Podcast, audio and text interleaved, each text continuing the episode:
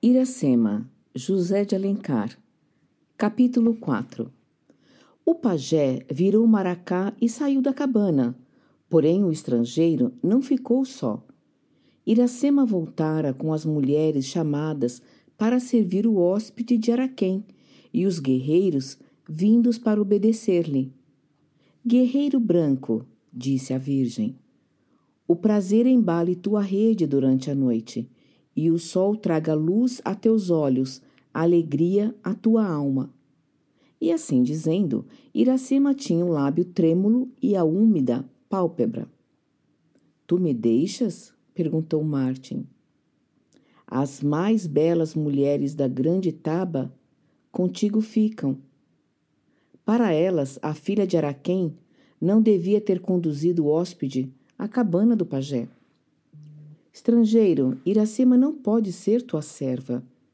É ela que guarda o segredo da Jurema e o mistério do sonho. Sua mão fabrica para o pajé a bebida de Tupã. O guerreiro cristão atravessou a cabana e sumiu-se na treva. A grande taba erguia-se no fundo do vale, iluminada pelos fachos da alegria. Rugia o maracá ao quebro lento do canto selvagem, batia a dança em trono a rude cadência. O pajé, inspirado, conduzia o sagrado tripúdio e dizia ao povo crente os segredos de Tupã. O maior chefe da nação tabajara, Irapuã, descera do alto da serra e Piapaba para levar as tribos do sertão contra o inimigo Pitiguara, os guerreiros do vale festejam a vinda do chefe e o próximo combate.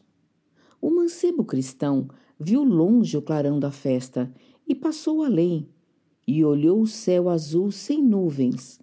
A estrela morta que então brilhava sobre a cúpula da floresta guiou seu passo firme para as frescas margens do Acaraú. Quando ele transmontou o vale e ia penetrar na mata, o vulto de Iracema surgiu. A Virgem seguira o estrangeiro como a brisa sutil que resvala sem murmurejar por entre a ramagem. Por quê? disse ela.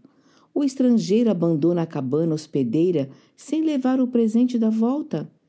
Quem fez mal ao guerreiro branco na terra dos Tabajaras? O cristão sentiu quanto era justa a queixa e achou-se ingrato.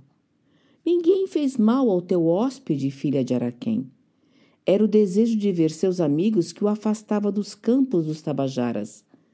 Não levava o presente da volta, mas leva em sua alma a lembrança de Iracema. Se a lembrança de Iracema estivesse na alma do estrangeiro, ela não o deixaria partir o vento não leva a areia da várzea, quando a areia bebe a água da chuva. A Virgem suspirou. Guerreiro branco espera que Calbi volte da caça. O irmão de Iracema tem um ouvido sutil que pressente a boi-sininga entre os rumores da mata e o olhar do oitibó que vê melhor na treva.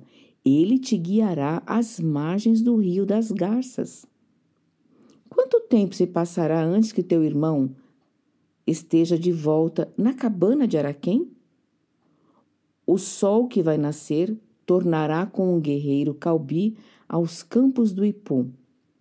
Teu hóspede espera, filha de Araquém, mas se o sol tornando não trouxer o irmão de Iracema, ele levará o guerreiro branco à taba dos pitiguaras.